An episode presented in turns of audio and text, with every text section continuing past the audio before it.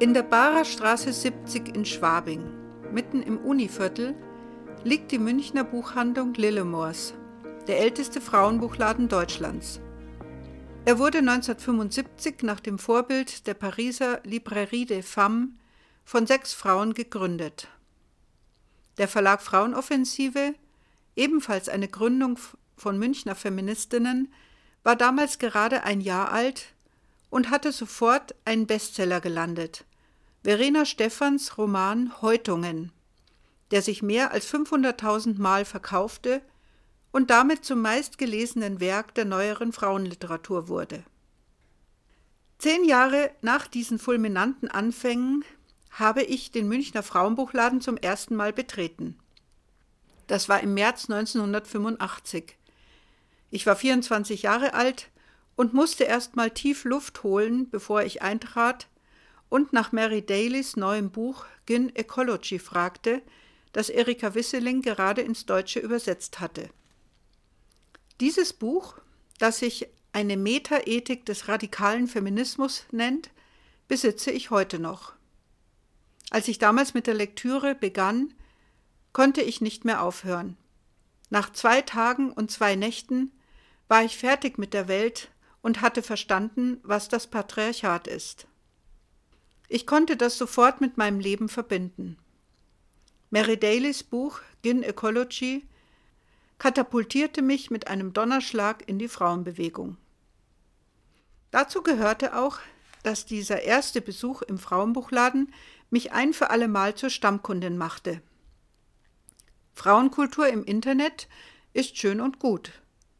Aber Frauenkultur braucht auch reale Orte und Räume, wo sie sinnlich präsentiert wird. Ich möchte sie anfassen und zur Hand nehmen können. Im Frauenbuchladen sitze ich ausschließlich inmitten der geistigen Schöpfungen von Frauen. Das finde ich erhebend. Ich kann mich fachkundig beraten lassen oder in den Neuerscheinungen vieler Sparten blättern und gemütlich schmökern.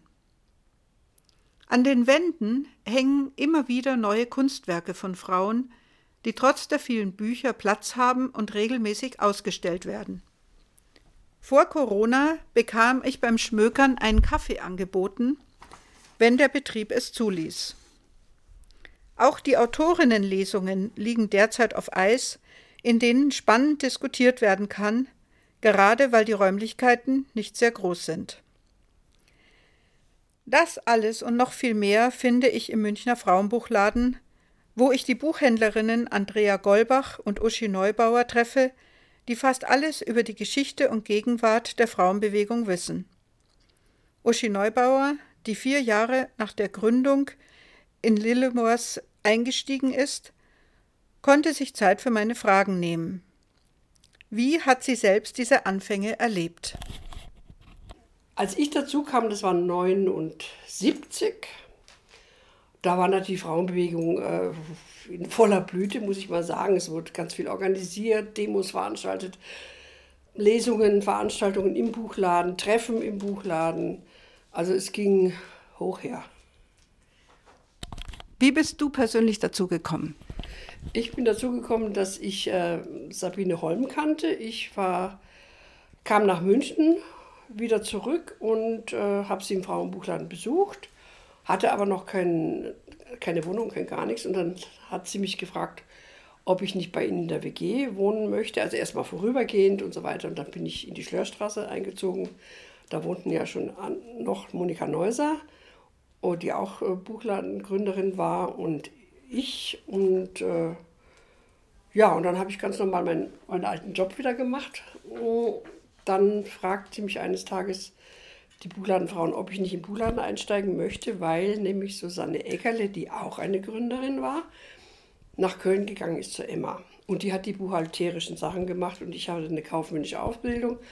Und dann habe ich mir das ein bisschen überlegt und habe gedacht, ja, das mache ich, weil äh, ich war auch im Aufbruch. Mein alter Job hat mir überhaupt nicht mehr gefallen. Und ich fand das selbstbestimmte Arbeiten toll und die ganze Atmosphäre und überhaupt hat es mit meinen Ideen und meinen Überzeugungen zusammengepasst. Und so bin ich in den Buchladen eingestiegen.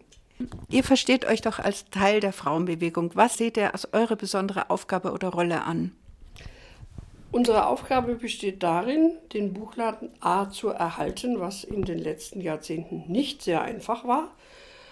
Auf der anderen Seite ist es ein Ort der Frauenkultur, um darzustellen, was, an was Frauen alles arbeiten. Nicht nur an der schönen Literatur der Belletristik oder Lyrik oder sowas, sondern in den Wissenschaftsbereichen, in Spiritualität, in allen Bereichen, Psychologie, äh, Medizin, also was auch immer. Wir haben hier eine gute Auswahl, die wollen wir präsentieren. Wir wollen nach wie vor ein Ort für Frauen sein, die sich informieren wollen. Was wir wissen, geben wir weiter. Wir wissen aber Gott sei Dank auch nicht alles. Äh, darin sehe ich eigentlich so unsere Hauptaufgabe. Was macht ihr denn noch außer Bücher verkaufen? Wir haben einen eigenen Online-Katalog, den ich jedes Jahr zweimal mit Neuerscheinungen bestücke. Das sind mittlerweile über 30.000 Titel, die da zu finden sind in allen Fachbereichen.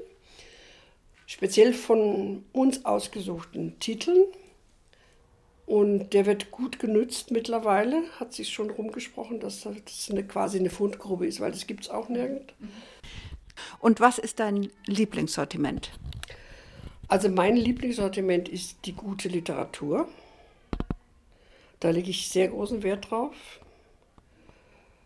Äh, Biografien liegen mir sehr am Herzen. Natürlich Feminismus, Frauenbewegung. Da tut sich ja mittlerweile sehr viel. Es wird sehr viel produziert, was jahrzehntelang auch nicht der Fall war. Da war also Stille in den Verlagen.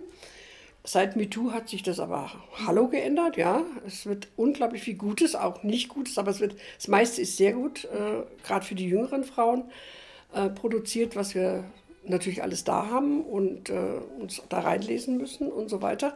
Das, was große Freude macht, dann ist es auch Lesbenliteratur, da kommt aber auch nicht mehr so viel wie früher. Geschichte interessiert mich sehr, äh, auch die Medizin nachdem man jetzt endlich mal festgestellt hat, dass Frauen doch unterschiedlicher, äh, im Medizin, auch im medizinischen Bereich sind wie Männer. Ja. Da hat es ja lange dazu gebraucht und da gibt es jetzt Gott sei Dank auch ganz gute Bücher darüber, die ich dann auch sehr gerne empfehle.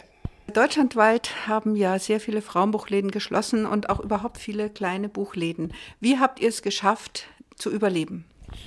Ja, das liegt an unseren Eltern, die uns was vererbt haben. Also Andrea hat was geerbt von ihren Eltern, ich habe was geerbt von meinen Eltern und dieses Geld, was eigentlich für unsere Altersversorgung vorgesehen war, steckt hier in diesem Laden, um die Zeiten zu überbrücken, in denen wirklich also uns das Wasser weit über den Hals stand. Ungewöhnlich ist ja auch, dass ihr weit im Rentenalter eigentlich seid und trotzdem weiterarbeitet. Woher nehmt ihr diese Energie? Also Andrea ist noch nicht in Rente, die bekommt aber bald. Äh, ich bin, ich werde jetzt dieses Jahr 75, bin also schon zehn Jahre in Rente. Ich glaube, die Energie nehmen wir daher, dass es uns unglaublich Freude macht, dass wir mit Leib und Seele dabei sind, dass es mit uns zu tun hat, die ganze feministische Bewegung, dass immer wieder neue Sachen auf den Markt kommen, dass wir Gespräche führen, die bereichernd sind, ähm, dass wir Auseinandersetzungen haben, positiv wie negativ. Es ist einfach eine lebendige Sache und äh, die, glaube ich, gibt dann auch die Energie. Seit wann dürfen Männer rein und was kaufen denn Männer im Frauenbuchladen? Also wir, seit wir umgezogen sind im Jahr 2000 hierher in die Barerstraße, haben wir das so gehandhabt, dass wir jetzt einfach Männer reinlassen und gucken, was passiert. Es passierte relativ wenig. Seit sie nämlich in den Frauenbuchladen durften, ganz am Anfang, in 20er Jahre, äh, 2000er Jahre haben sie sich plötzlich gar nicht so sehr stark mehr dafür interessiert, weil es war immer nur interessant, da darf ich nicht rein, muss ich rein. So, also nachdem das äh, geregelt war, kommen Gott sei Dank viel aus der Nachbarschaft, die ihre Sachen bestellen für sich. Wir bestellen ja alles. Und äh, sortimentsmäßig interessiert sie nicht sehr stark. Also was Frauen so arbeiten, schreiben, denken. Mit wenigen, also mit ganz wenigen Ausnahmen. Äh, wenn, dann kommen sie, weil sie irgendein, also wenn sie aus dem Sortiment was wollen, dann meistens als Geschenk für die Frau, Mutter, Freundin, ich weiß nicht, wen auch immer. Das ist okay, sie werden beraten und äh, ganz wenige junge Männer, es freut mich auch, kommen und wollen mal was über Feminismus lesen. Und dann werden sie entsprechend auch beraten und kriegen die Bücher und dann können sie gucken, was sie sich aussuchen. Danke. Ähm, was ist mit den jungen Frauen? Ähm, kommen welche und was suchen die? Also junge Frauen, wunderbar, kommen erstaunlicherweise jetzt mittlerweile sehr viele. Wir sind wirklich hoch erfreut. Das war ja auch jahrzehntelang überhaupt nicht der Fall. Jetzt kommen sie und interessieren sich über Feminismus, Frauenbewegung, die Geschichte der Frauen, äh, also eigentlich ihre eigene Geschichte, all diese Dinge, die wir damals auch äh, gesucht haben, aber leider nicht fanden, weil nichts auf dem Markt war oder sehr wenig. Mittlerweile ist natürlich eine große Auswahl da. Was die dann daraus machen, weiß ich nicht. Also in der Öffentlichkeit, so wie wir damals auf die Straße und Demos und so, da passiert ja relativ wenig. Es passiert ein bisschen was, aber nicht viel. Ich weiß, es passiert im Netz sehr viel unter jungen Frauen, das weiß ich, aber was es für eine Öffentlichkeitswirkung hat, da habe ich so meine Zweifel. Also ich bin immer noch so aus der Garde auf die Straße und Maul aufmachen. Und äh, ja, mhm. und Masse bilden, das fand ich schon immer gut. Wie geht es weiter? Was wünscht ihr euch für die Zukunft von Lillemors? Ja, die Zukunft von Lillemors, die steht auch noch in den Sternen. Äh, wir würden uns schon eine gute, zwei gute Nachfolgerinnen wünschen in irgendeiner Zeit die entsprechend, also A, müssen sie Feministinnen sein, das ist, drunter geht es gar nicht, ja. Lesbisch wäre schön, wäre auch eine gute Sache, weil die Lesbenbewegung ist, war ja eine tragende oder ist teilweise noch eine tragende Kraft der Frauenbewegung gewesen. Das würde ich mir auch sehr wünschen.